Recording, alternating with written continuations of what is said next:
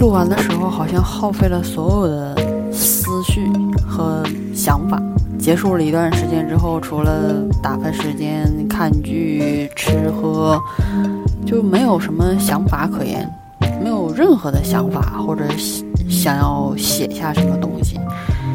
然后两天看完了第两季的《善地》，英文是《The Good Place》，这个挺有意思的。但是也没有任何格外的好奇跟想法的延伸，就是好像作家的那种突然没了任何灵感，就是完全脑子一片空白。所以看剧终究也有累的时候嘛，然后就随便拿起一本书，翻看了之后，哇，灵感来了。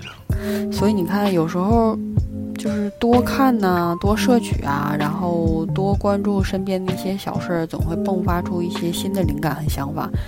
有时候一成不变的，比如说看剧啊、听歌啊，或者守着自己的那个小圈子，终究我觉得还是有限制。所以为什么经常说打引号的家庭妇女，然后跟工作的丈夫没有什么话题可言，无非也就是陷入了这个怪圈儿。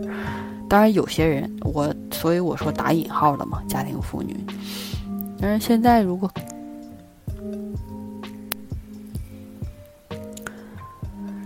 嗯，前两天看一个段子啊，虽然是一个段子，但是能够把普通不能再普通的事儿说的非常有趣，让人眼前一亮，也是一种能力。说的就是问如何高大上的在简历上描述一个我换了一个灯泡。答：独自管理一个新一代环境照明系统的升级和铺设，并在过程中保持了零安全事故和零预算超支。你看，说话的艺术就是如此。换一种方式描述，瞬间就提升了整体的个人能力，无论是思维的转换能力、语言的表达能力，甚至可以说一种幽默感的能力。我觉得这种能力在呃。美国一个脱口秀主持人叫 Trevor Noah，他就是这样，大家都习惯叫他小崔嘛。啊，网上或者微博上有很多，比如说字幕少女，她经常会翻一些小崔的段子。然后还有王天晓，对他们这两个人经常会发一些脱口秀的段子，大家有兴趣可以看一下。然后想说，小崔他每次在描述一个，比如说是自己亲身经历的时候，通常都会用比较简单的，或者说，呃，都是很简单的，或者说很无聊的，我们生活中经常遇到的一些小事儿。但是用他的视角和他的语言来讲述之后，就会惹得大家哄堂大笑，然后频频点头，就是那种“哎呀，是的，是的，就是这样”。我们生活中也经常遇到过，但是从来没有这么想过的这种念头出现。所以你看，脱口秀演员这么多，有这种能力的人其实并不太多。所以你看，他主持节目之前，因为主持节目之前没有正式开始的时候，他会在工作人员准备工作的时候，经常会跟台下观众有互动，然后呃，互动经常说一些比较随意跟随机的事儿。你从他的回答中就能看出他经历的多样性，以及他看问题的角度，他脑子的灵活度以及语言的机智。哇，非常喜欢小崔。大家有兴趣的话，可以去搜一下他的节目看看。嗯，好像是前几天听了一期播客，忘了是谁的了，好像是 Jade 的，呃，禅语宇宙维修艺术。晚风说跟 Ryan 那期好像是哈忘了，不过大概联想到的是，其中说了一个说在，比如说在英国留学的人基本上都哦不是，不是跟 Ryan 那期，是跟第二期她跟她老公 Richard 那期，嗯，就大概说的是，在英国留学的人基本上都玩遍了整个欧洲，但是对伦敦并不了解，而在北京。工作生活的人却没有去过故宫、长城的人也大有人在，包括我，我也没有去过故宫跟长城。常常以为我们脚下的地方有无数的机会去体验和感受，殊不知等你离开了，也没有能力跟机会去看看这些地方或者是景色。你说景点如此，其实人也一样。不要觉得每天在你身边的人不会离开你，而不知道经营跟呵护。就是无论是亲人、朋友、工作，还是各个方面，其实都的都是需要经营的。关于断舍离，前一阵儿经清理了一下我的微博关注列表，我关注的人很少，然后所以基本上每一个人的微博我都会看，对，每条都会看。然后，哪怕是错过了被那个微博屏蔽了的话，我也会他去他的主页来回看。所以，但凡有一个人发的微博，我经常会忽视，就是不喜欢看了，不想看他啰嗦这么多，就直接会关掉了，就是取关。所以，有的时候不太理解，关注好几百人，你说他们这么多信息能看得过来吗？难道只是看热闹吗？所以我后来想了一下，大多数人，我觉得不取消关注，可能真的是出于懒，懒得清理，反正都看就搁着呗，然后在手机上划了划了，尤其是在特别无聊的时候，我觉得大多数多大多数人们在看微博或者是这些社交媒体新闻，呃，或者是公众号这些东西，都是为了打发时间，很多时候。怎么说呢？就是如果你跟周围的人没有什么交集，或者是没有什么话说，大家各自玩各自的手机的时候，这个时候，你的关注列表如果人数足够多，你的信息就看的足够多，你就不会一直陷入刷新、刷新又刷新的境界。所以有的时候，如果我也经历过，比如说在等车的时候，如果等车的时间过长，我可能刷新一下。这个信息我就全都看完了，之后就会剩下非常多的无聊时间。哦，这么一想，我就突然能理解了。关注列表很多的人应对这种状况的时候，还挺游刃有余的嘛。这么说来看，然后我是自己比较有一个小小的癖好，就是假如说。呃，一直很喜欢一个博主，然后突然某一天开始，比如说打引号的三观不正，或者是某些观点不太契合，然后就会取关了。所以其实这种关注与被关注的关系，我觉得就像是朋友啊、夫妻啊这种关系一样，就不行就不要勉强了，别凑合，也不用说，嗯，他这么说我不太喜欢，但是哎，算了。没必要嘛！微博关注这么多人，存在这么多人，用户这么多人，你干嘛给自己添堵呢？对不对？毕竟人生那么长，干嘛让自己不开心呢？前两天看一个知乎问答，是关于十年，大概是说十年前的你看到现在的自己会不会很失望？有一个人回答说会的。回答人叫徐小腾。微博上也有他的账号，大家可以搜一下。他说：“我二十一岁的时候，愿望是能够有高学历，最好还是有海外经历，进入一个了不得的大公司，最好还是跨国的，而且能到拿到很高的年薪。那个时候，到我三十一岁的时候，能成为公司的中层，在北京有一个又大又漂亮的房子，有一辆漂亮的车。当时的愿望是枣红色的奔驰 CLS。”出入精致的办公楼跟餐厅，每年至少去一次国外度假，能有两个小孩儿，培养他们和我一样成为优秀的人。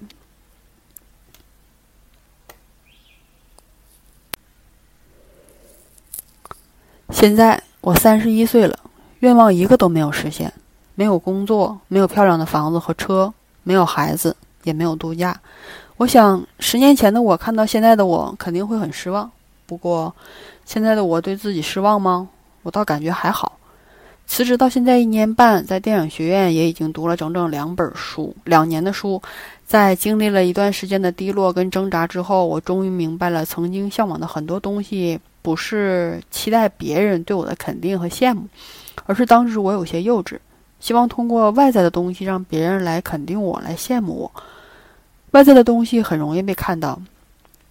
拍个照，发个朋友圈，或者是低调的发到群里，就能收到很快的点赞和艳羡的声音。这种声音很快就被制造，比如我可以攒足够的钱去一趟高档酒店，拍几百张照片，隔一个月发几张就能持久的获得点赞。又或者我可以租个车，买个 A 货晒一晒就好了。这些东西又有什么意义呢？或许是有的。这些东西能证明你有钱，有钱也算是一种成功。但是随着年龄的增大，我总觉得好像缺了点什么。现在我大概明白了，每个人追求的东西不太一样。对我来说，我现在越来越觉得自己真正的价值才是内心中最想追求的东西。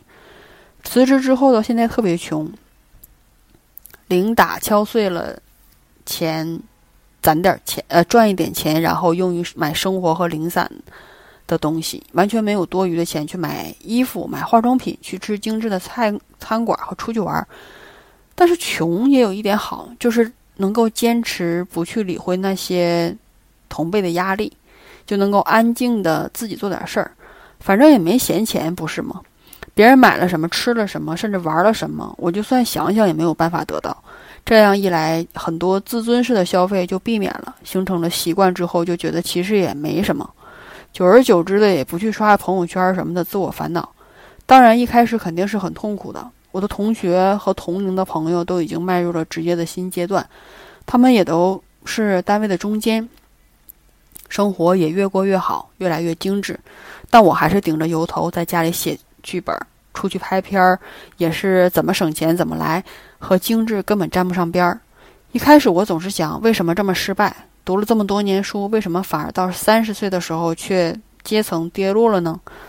但是我已经不这么想了。一方面是因为做的事情太多，根本没有时间去想；另一方面，这个世界上大部分人其实都是一模一样的。那些煽动焦虑和对立的所谓的阶层论，其实都是被建立出来的，在现实生活中根本没有什么太大的意义。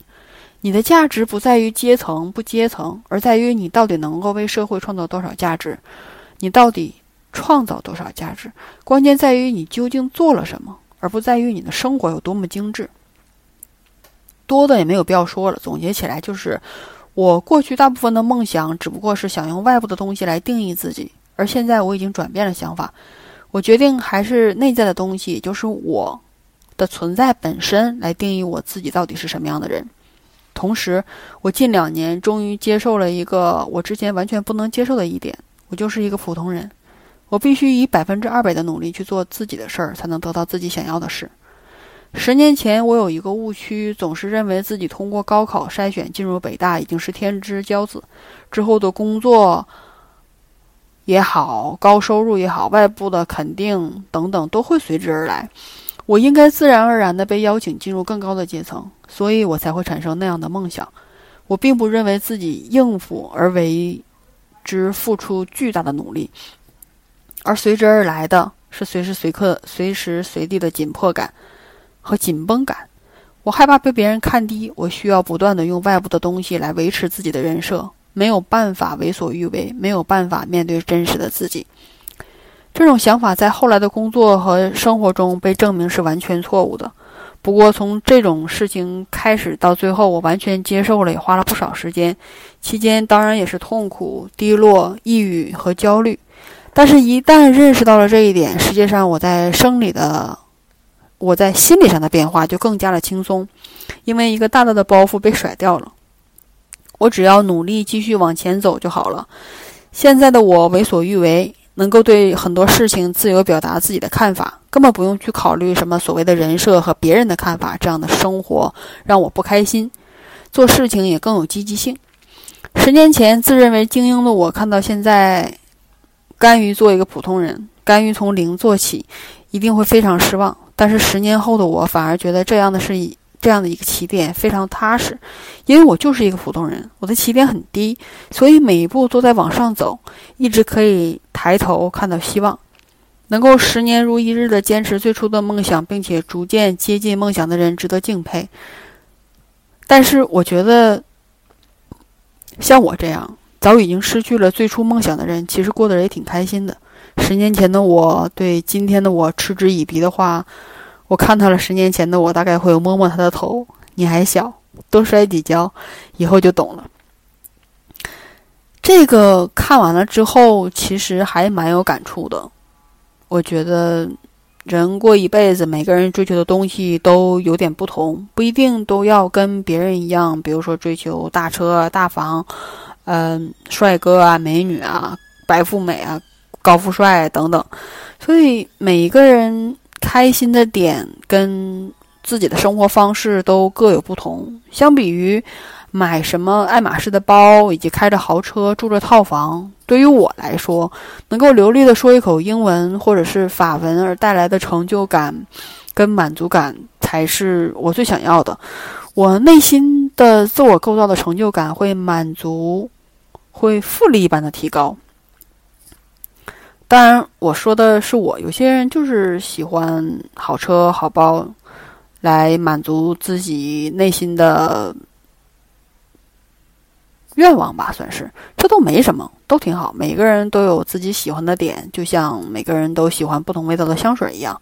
所以无论哪种方式，只要是内心真的开心、满足，能够不委屈自己，甚至能跟自己和解，以及到了一定的年龄之后不后悔，这就是不同的人生。这就是每个人。的生活的特点吧，算是。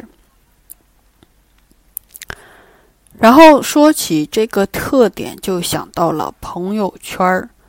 我一直对这个朋友圈发祝福词以及发悼念词，还是颇有想法的。我觉得祝福有两种，比如说作秀的那种和发自内心的那种。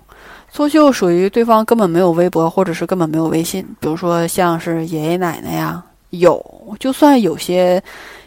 爷爷奶奶们有，他们几乎不像年轻人那样啊，随时随地经常拿看看手机、刷朋友圈什么的。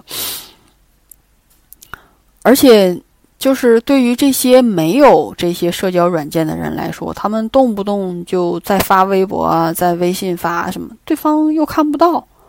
你说你发的这些东西根本不是给你祝福的人看的，而是给第三方人看的。那。你说这是真的祝福吗？还是作秀给别人看？这种还好，但是呃，就是关于悼念的那种，我真是有点搞不懂。比如说谁去世了，就是谁谁谁一路走好啊，我会某某某，我会一直以等等等等各种那样的内容，巴拉巴拉说了一堆，然后悼念你啊之类的。我想说，死者又看不到。这不还是给活人看的吗？是不是也是一种作秀？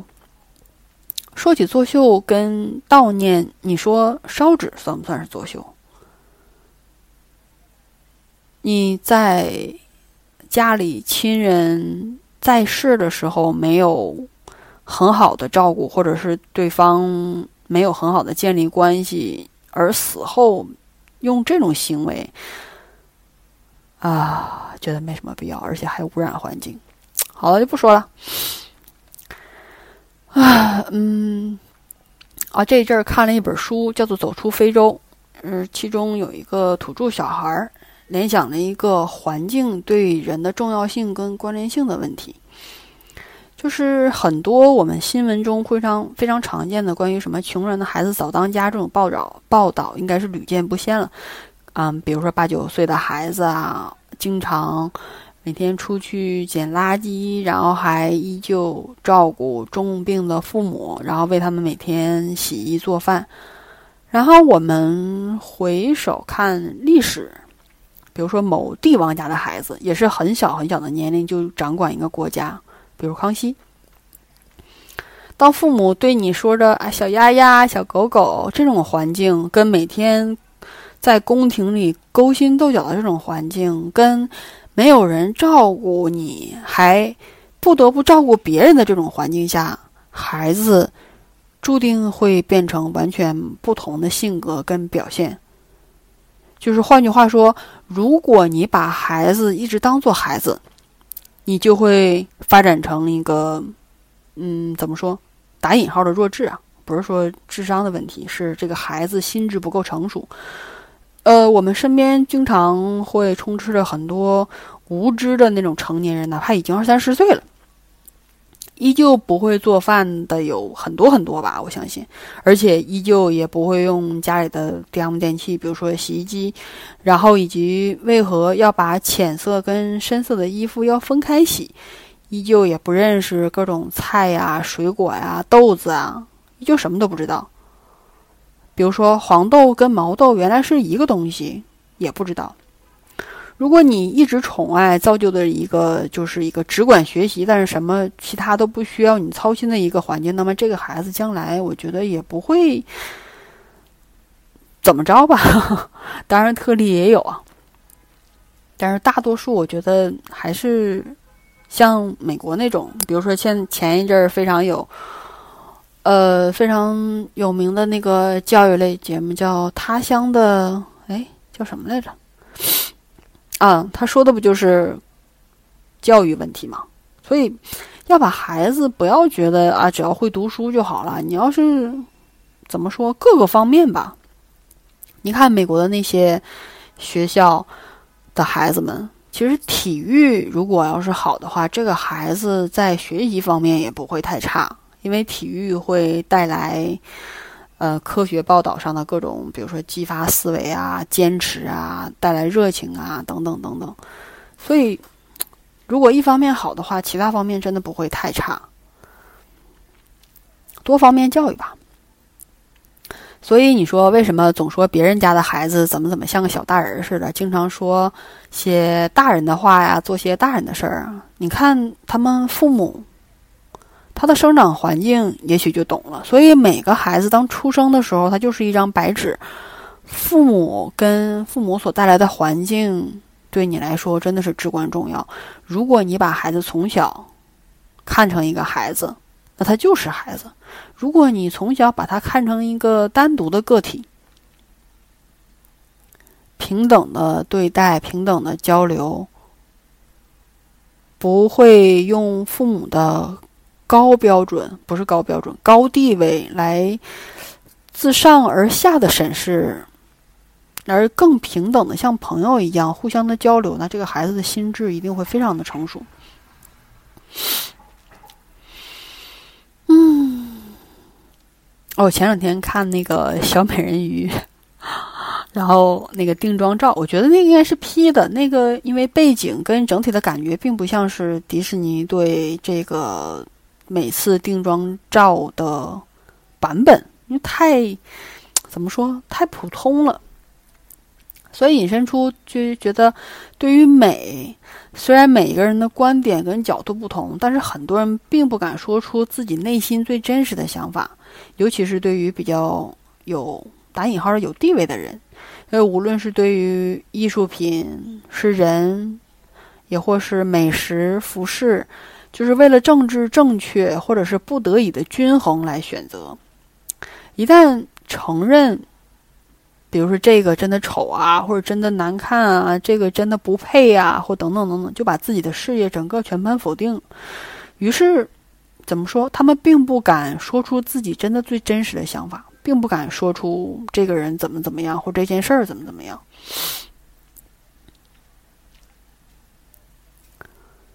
嗯，还有什么？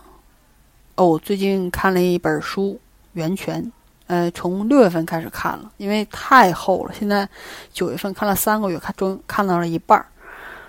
这真是有一种看剧一般的魔力。每天，因为看这本书的时候，基本上都是晚上临睡前，所以每天最期待的时光就是晚上临睡前读一两个小时。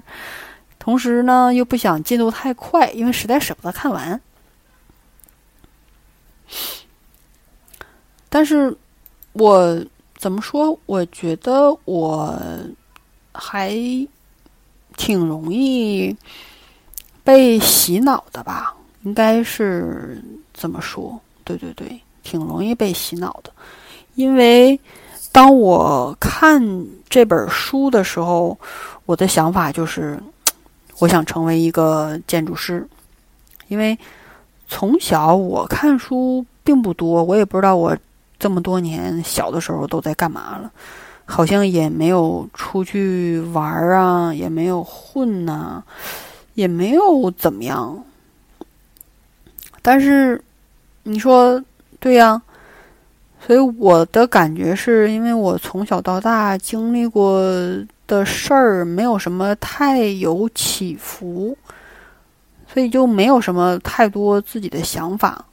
所以每次等到长大了之后，看了一本书啊，或者是看了一篇报道啊，一个电影啊，总是会想自己会怎么怎么样啊，将来我也想做这个行业，或者是我也想投身于，或者我也想努力，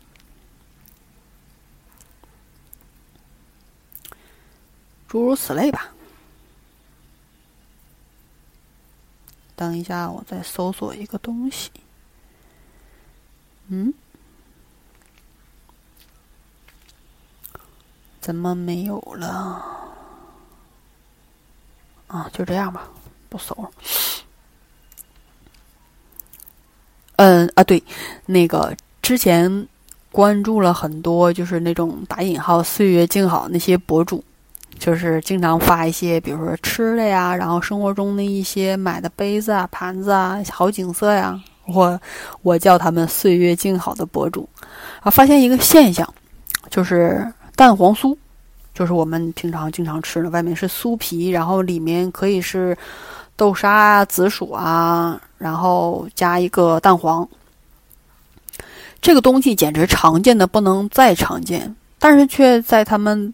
呃，怎么说？网红之中就是赠来赠去，来增加人气，购买所谓的“嗯无添加手做”的糕点，就无添加又用好材料啊，又发什么呃什么散养的鸭子做的鸭蛋，以以说什么这个材料如此的新鲜，如此的好。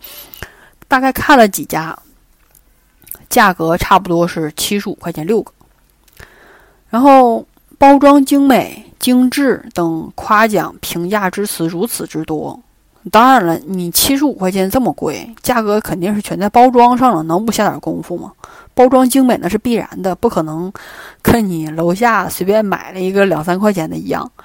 而且重点是时不时的还搞一下饥饿营销，需要抢。如果你在第一时间没有抢到的话，那就只能等下一波或者怎样。而且再加上。顺丰的高额邮费就是所谓的为了新鲜口感嘛？你说这种好吃那能有多好吃？我打了一个超级超级大的问号。就比如说北京稻香村来说，买一个蛋黄酥大概三块钱左右，因为看大小嘛，那两两三块钱吧。我家楼下自从开了稻香村之后，每天想吃就随时随地可以买个新鲜的吃。便宜、方便又大品牌，又不用抢，更不用等，随时想吃随时买。所以有的时候也实在不理解，在一方面说着这种家庭自制手工小作坊多么的脏之外，另一方面却又痴迷的分享这种所谓的手作产品。而且，对于七十五块钱六个，大概十一块多一个。不知道这些翻了数倍的价格的蛋黄酥是否在味道上能比稻香村或者其他甜品店的好吃，能好吃数倍吗？我依旧打一个大大的问号。现在习惯了，经常睡前会拉伸，但那种拉伸的疼痛感好像是，嗯。你看了电影，突然碰到某种感动的场景，想要哭的时候，然后心头那一颤，就是心脏砰的那一颤，好像眼泪马上就要喷出来那一瞬间的那个毫秒之间的感觉。只是这种拉伸的疼痛会一直的持续，大概每次就是一侧身体一侧三十秒的时间，每一秒都经历这种心头一颤的次次重复出现。我觉得那种都不是身体上的疼痛，而是一种肢体上的难过呀。忘了在哪看说，像我刚才这种描述，就是多用确切的形容词来描述你身体上或者是心理上的感受，有助于排解情绪。无论是你在微博上写，还是自己写日记，多精准的说出你的感受会更好，而不是说什么网络流行词什么爱了爱了什么我王阿伟死了这些恶心的话。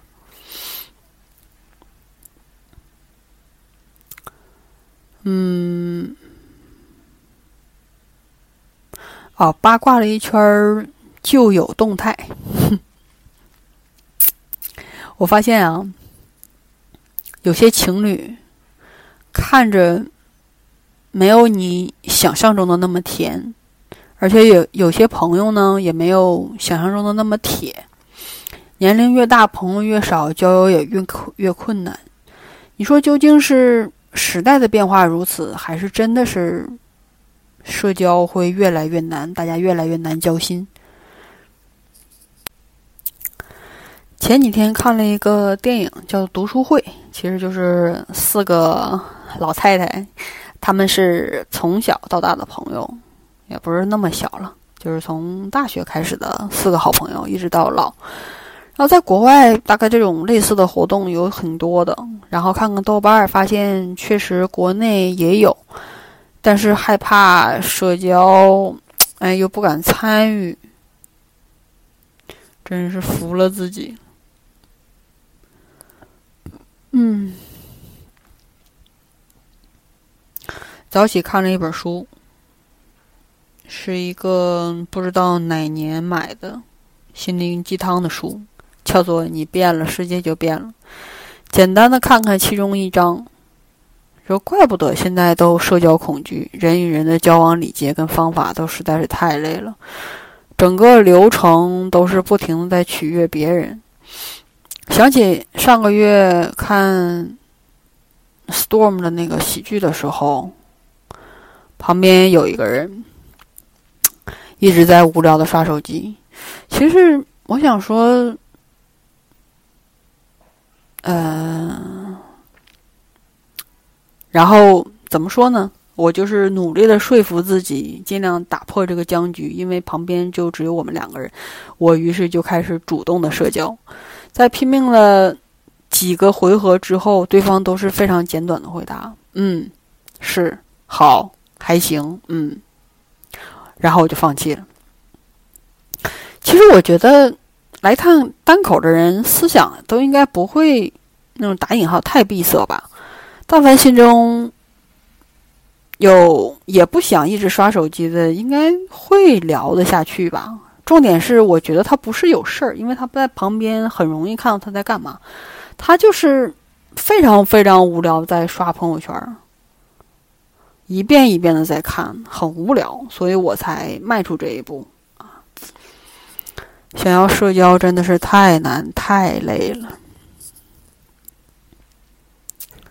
累呢就给自己找了一个想吃东西的理由跟借口。我发现哈，嗯，自己琢磨出一些简单的就是健康的东西，然后自己在家做完了之后。用来代替外面的高油高糖，还挺有成就感。我前两天做了一个肉桂香蕉烤出来的面包，因为我非常非常喜欢吃肉桂，无论是喝咖啡的时候，还是呃做甜品的时候，有的时候做奶昔的时候也会加上一些肉桂加香蕉烤出来的面包，味道特别的好。然后抹上那种浓浓的花生酱，真是绝美的组合，绵软嫩滑，特别满足。而且，因为加了肉桂的问，加了肉桂，所以整个在烤制的过程中，厨房都会飘着那种肉桂的香味儿。哦，对，如果你在烤面包的时候加上葡萄干儿，哎呦，特别好吃。我记得第一次吃肉桂葡萄干 bagel 的时候，还是在 Dollar Tree，然后着急赶路，在路上盲买的，没想到后来竟然觉得特别特别喜欢这种味道。说那期看圆桌派的时候，当时，呃，是请的陈小青老师跟另外一个外国的一个大厨，他在中国已经很多年了。他说，当时在酒店提供肉桂卷，没有人吃，酒店的工作人员一般都可以拿回家嘛，他们剩的东西没有人碰的。但是工作人员也并不拿回家，不是因为甜。而是大家都不喜欢这种肉桂的味儿，觉得有点中药的感觉，还是反正就是吃不习惯。所以有的时候饮食习惯有时候还真的挺根深蒂固的。因为南方人不偷不喜欢吃北方的东西，北方人不喜欢吃南方的东西。我大多数人啊，当然有些人，比如说像我自己，有一个非常非常融合的胃，喜欢吃超甜的美式甜点，而且我也并不觉得甜，我觉得特别好吃。然后也喜欢墨西哥餐，也爱日式人那种小清淡。当然，祖国的各种美食我也特别喜欢，啊，比如说广式的，还有像四川、湖北、贵州。各式各样的辣也都非常喜欢，从高档到低档，从餐桌到小摊儿。对于一个像我这么特别爱吃的人，然后又爱美，然后又担心胖的体质，而且非常易胖的体质，真的是哎弱点。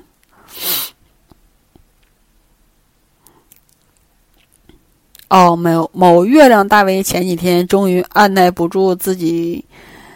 开了卖酒的网店，是自己媳妇儿开的。其实也对，平时你说，就算是经常去参加什么漫威的那些活动啊，或者是采访一些欧美的一些明星啊，也确实赚不了几个钱。你说他有坐拥一千多万的粉丝，不能用来变现，还实在是挺浪费的。所以自己。一边干着这个，然后另一边用自己的影响力帮媳妇儿做了一下宣传，也不错。一千多万的粉丝啊，这个粉丝量真是不可小视。最近很喜欢听一档播客，叫做《剩余价值》，几个小姑娘说话的语速也都非常快，非常喜欢，而不是那种拖拖拉拉的感觉。然后其中有一期。说到那个牙刷，然后说到了牙齿健康的问题，其中节目中提到了说，卫计委在二零一七年调查显示，每天刷两次牙的人只有百分之三十六。所以，当我们觉得就是应该怎样怎样的时候，所谓的正常标准、正常行为的时候，其实你只是那一小部分。就像你以为身边的人都用苹果手机的人居多，但其实苹果的手机份在市场的份额，相比于整个市场来说，是非常小的一部分。其实你不用看到你身边的人怎样怎样，就以你自己的眼光的数据来自定义这个事实。继续说回牙齿哈，我发现自从几年前正畸了之后，我也才开始慢慢的注意身边人的牙齿问题。也因此，因为牙齿来判断一个人的家境，或者是是否注意个人卫生，还是某方面。当然，这句话是剩余价值的主持人说的，我觉得也并不是没有道理。不同于之前，先就是很多人，比如说先注意对方的腿啊、眼睛啊、头发呀等等等等，我会。比较先注意对方是否有一口整齐的牙齿，而不是参差不齐呀、层层叠叠、东倒西歪这种。当然，这些都是字面上的跟牙齿之后最精、最精准的描述吧。当你开始注意到这些之后，你就会发现，哇，牙齿的形状真的是千奇百怪。你心里会想：难道他们真的不会注意到自己的牙齿是如此的特殊吗？难道平时吃饭的时候，或者是刷牙的时候，或者是平时跟别人见面的时候，不会觉得这是一个烦恼，或者是这一个有碍美观的东西吗？后来我怎么说？想了一下，大概我觉得牙齿就像是身材一样，比如说某些国家的人群会，比如说拿美国来说，有一些人真的是会胖到。你那种难以想象的程度，就是在腰上可能放个水杯、放块硬币、放个吃的，他们在走路的时候都不会掉下来的那种肥胖的程度，但是却从来没有任何原因或者是各种外人的眼光注意到这个问题，或者他们觉得这是一个问题。而有些人觉得长了两层的牙齿，尤其是对于这种所谓的虎牙也好，所谓的狼牙也好，都是一种怎么说显得可爱或者是性感。当然，有些人格外偏爱这种牙齿，比如说我有一个朋友就很喜欢女生有虎牙，觉得特别可爱。所以你看，这种观点的审美不同，就造就了各种的不同。比如说香水的多样性，呃，月饼的诸多口味。无论你觉得某种香水的味道有多让人呕吐啊，但是也有另一波人非常喜欢。呃，无论你觉得这个五仁有多难吃，但是大多数情况下，真的格外都偏爱五仁，因为市场决定了一切。因为五仁的月饼份额绝对充斥着在这个月饼市场的。绝大多数，在你看，嗯，不用说这种新兴市场，当你去传统的市场看的时候，五仁绝对是大多数。无论是五仁传统月饼、五仁酥皮月饼、五仁点心月饼，还是什么五仁加这个、五仁加那个，各种五仁。我今年才开始注意到，我发现原来五仁可以做出这么多种多样。而且话说回来，就是每个人都有自己的独特审美标准，而且每个人都有自己的一个标准，就是在别人出现那种不符合你标准的时候，能否拥有一颗怎么说 open-minded 的包容心，还是挺重要的。不去指责别人，也不用在心里咒骂，就是一种怎么说自己思想的一个小小的进步起点。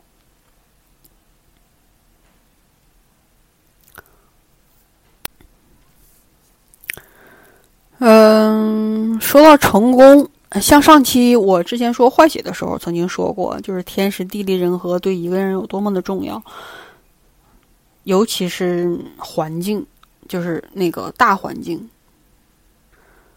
比如说，你看哈，像现在，假如如果现在马云在创建阿里巴巴跟淘宝，还会成功吗？比如说现在的 Instagram、Facebook、微博。或者是现在的艺术品展览策展人，还会那么吃香吗？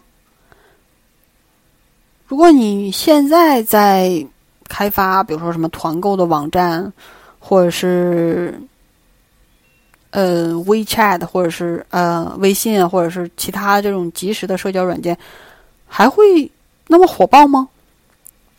所以有些时候，这些人的成功是源自于他们的。呃，本身的才华、聪明、很有天赋外，他周围的助力也会非常非常的重要。比如说这个时代的浪潮、社会的发展，对不对？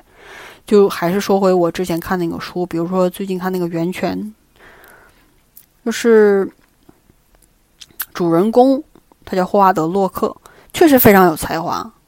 当看开篇这个人出现的时候，他所表现的那种高冷的时候，你就知道他一定会成功。但是中间一定会有非常大的波折，你知道结果会是这样，但你还是想一探究竟，他是怎样一个成功的过程，就像是电影《人生》电影《人生遥控器》一样，你遇到不想经历的事儿的时候，你啪啦啪啦啪啦全都加速的度过，直到最后的结果。但是最后你发现，这个结果来说对你并不重要，你失去的最重要的东西是你体会的整个人生的过程。就像是虽然是一对很恩爱的小情侣，注定会分手，但是你让他们重新选择，他们可能还会会在一块儿，因为跟分手这一段时间的难过相比，一起度过的快乐时光才是最不想失去的。然后又跳开了。继续说回《源泉》中的主人公的周围的助力问题，就是在那个年代，他的所有的作品都被同行看成是异类，被所有的建筑师、律师、建筑师事务所拒之门外。你说你靠什么？就算你的作品被后世奉为天才之作又怎样？在世的时候没有人欣赏，还是一事无成。所以有人发现你，提拔你，重用你。看到你优势的人就相当的重要，甚至比你个人能力更为重要。我觉得这个更常见于艺术圈吧，有才的艺术家多如牛毛，但是却很少能有真正被发掘出来的人。这种人真是凤毛麟角。大多数所谓成名的，不还都是被很厉害的、有地位的名人呐，或者艺术家们背书炒作出来的？无论是我们经常看的电影啊、电视剧啊，还是报道啊，都会说这个背后的操作规则跟模式。艺术领域这个方面更需要有眼光的打引号的星探，但有些艺术就是 就是垃圾。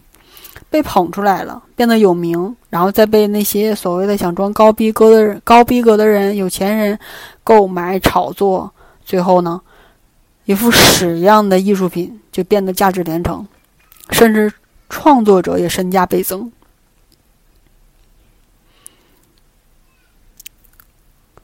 所以有的时候也不太好，很多事情就变得不是那么纯粹。比如说，原来你呃某个明星的照片是没有经过修图的，那个时候是胶片相机，你拍出来什么样就是什么样。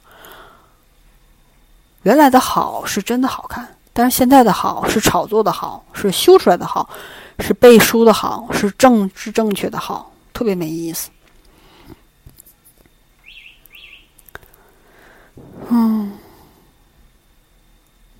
哦，这那天看了一篇人物对李佳琦的一篇报道之后，让我想了一下哈，就是虽然男女平等这个问题一直被说，但是就李的这个成功，我觉得不得不提，就是男女其实在这方面，或者是美妆方面，会有不平等，男生有一种先天的优势，比如说。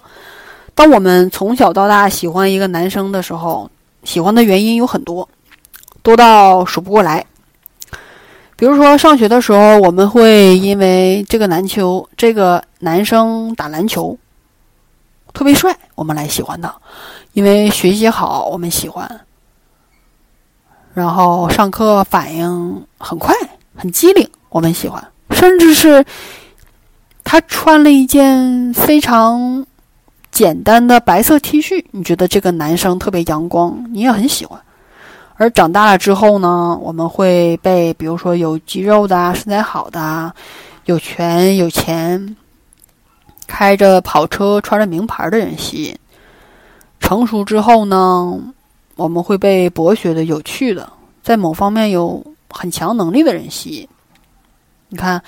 就是男性吸引女性的原因有很多，多到都数不清，甚至是一部电影电视剧中塑造的角色而吸引。但是女生吸引男生的点基本上就是两个：长相跟身材。可能只有长相更准确的说哈，如果这个女生长了一个丑到不能接受的脸，却配上一个唯美的身材，我估计男生也不会喜欢。当然，你看啊，我说的都是大多数啊。大多数，然后这就引发了一个近几年一直说关于男女同工同酬的问题。说为什么在电影电视剧中都演着同样重要的角色，男女之间的薪水会差的如此之多？我个人觉得，究其原因还是市场所决定的。就因为李佳琦的这篇报道，我个人觉得。呃，因为男明星在市场消费的能力上远远大于女明星的消费能力。说白了哈，就比如说李佳琦，他的一声号令，无数人都会争相去购买。而同样做直播的打引号的所谓的其他女主播，主要的粉丝都是男性或者是部分女性，带货能力远远差于男性。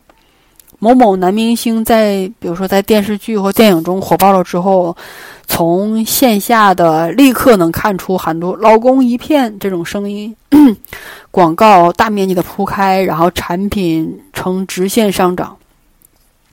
而面对于男性粉丝，无非就教育一句：“哎，这是我老婆，这是我女神。”然后再跟自己的右手自娱自乐，幻想。幻想的对象，仅此而已。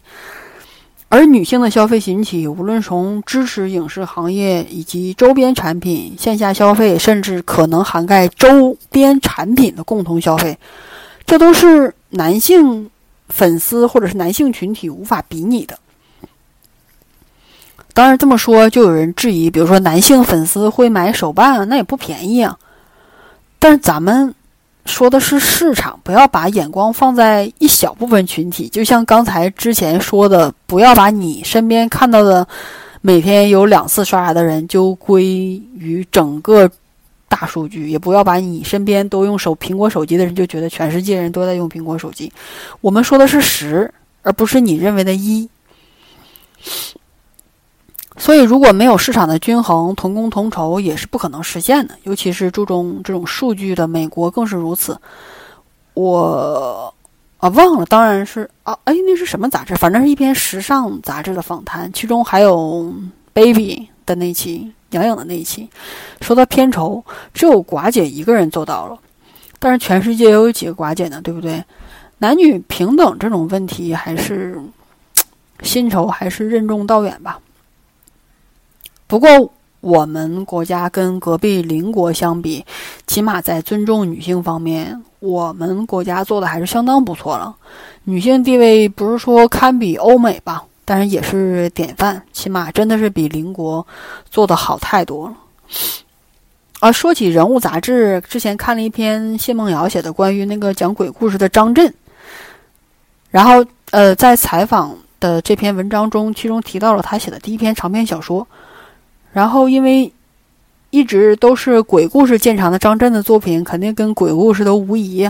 但是，呃，我从来没听过他的故事，因为确实害怕自己接受不了。毕竟我曾经看了一个鬼片，几年都缓不过来，真的是几年都缓不过来。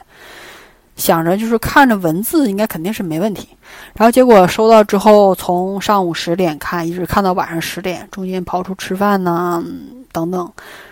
还是看的挺快的，我觉得张震应该肯定写的是鬼故事，所以一直在给自己渲染一种鬼故事的氛围来萦绕自己。每当比如说死一个人，就带入那种紧张的情节，而之后每出现诡异的事件，都开始往这种悬疑上面靠拢。结果看到结尾，才我这不不过是一个普通的故事，没有鬼的出现，我的妈呀！真是自己给自己营造诡异的气氛，但不管怎么说，这本书还是挺值得一看的，嗯，挺有意思。嗯嗯嗯嗯嗯嗯，哦，前两天网飞出了一个呃比尔盖茨的纪录片，一共三集，看了一下，就是比尔盖茨的老婆。跟扎克伯格的媳妇儿是一样的，都是学霸，所以我觉得这种门当户对还是挺重要的，因为夫妻的智力水平相当，而且想法一致，算是志同道合吧。然后我很喜欢他老婆，他没有做任何的那个，无论是面部整形啊，也没有打针，就是完全是他应该有的这种年龄。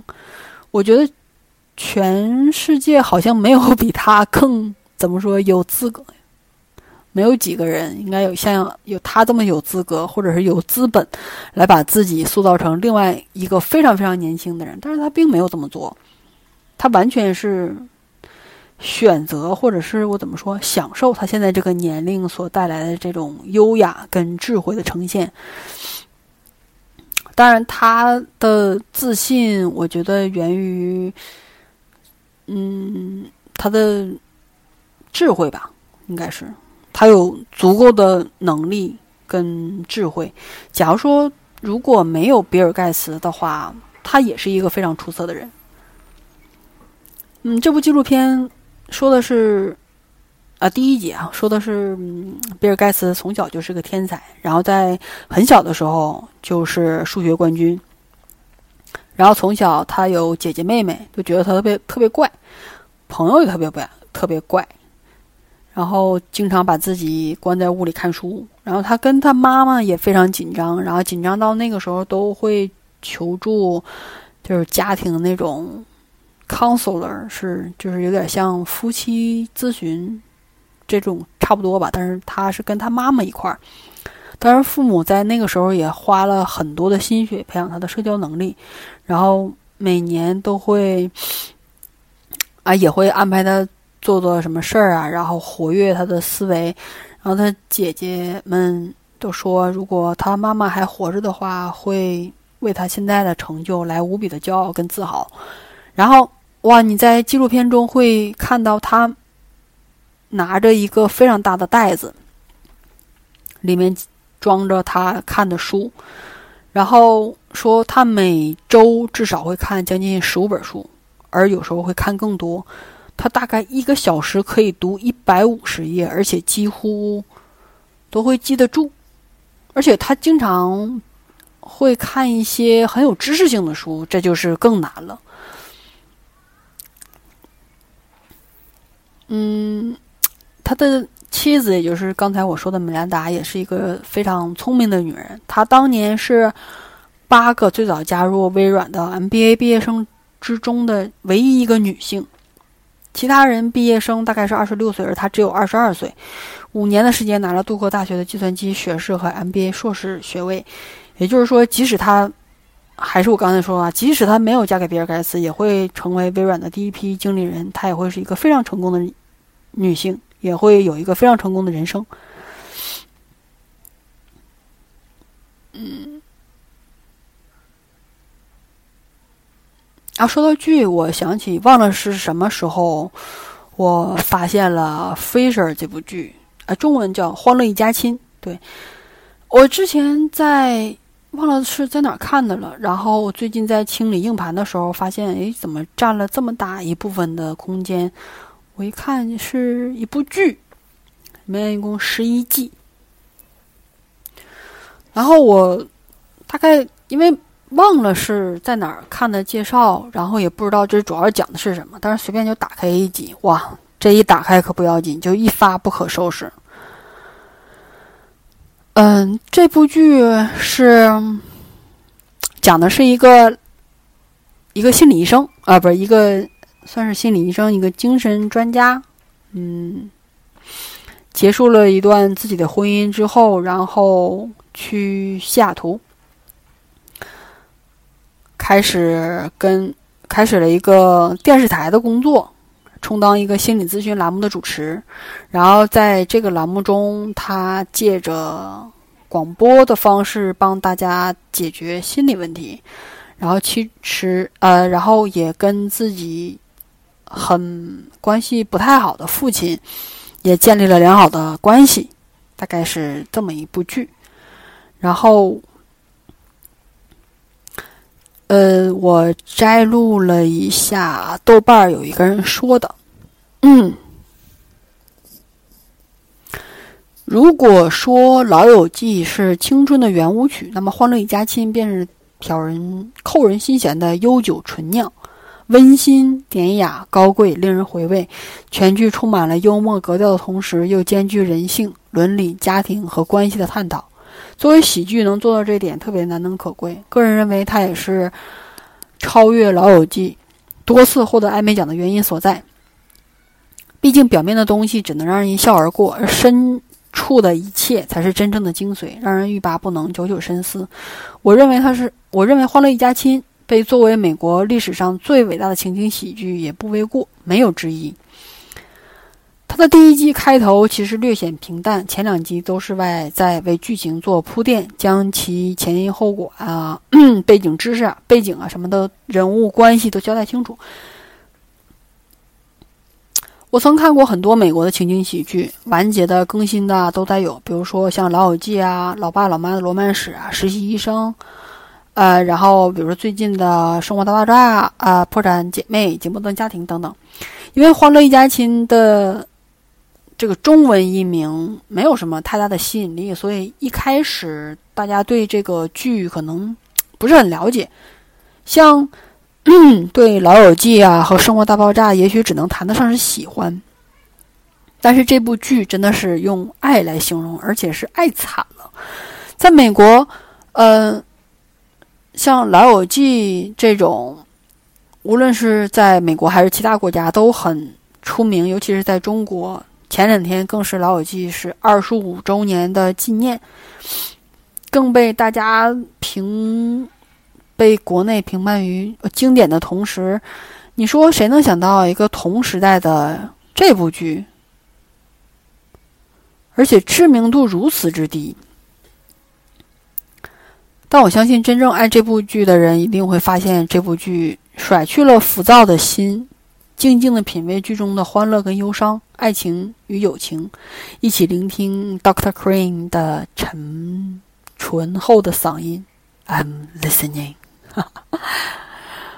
呃，感谢电波字幕组，如果有可以，如果有想看的话，可以去他们官网下载。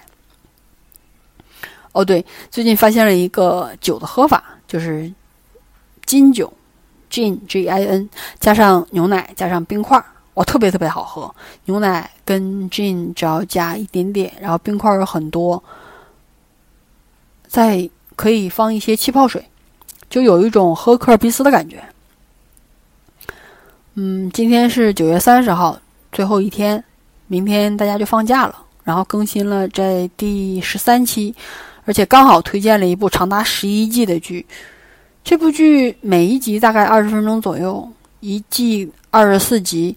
如果你看得快的话，这十一季刚好你可以在刚好你十一不出门，可以在家躺在沙发上，顺便试试这杯并不浓烈的酒，悠闲自在的度过漫长的一周，特别惬意。特别潇洒，特别自由，特别舒服。大家国庆愉快，拜拜。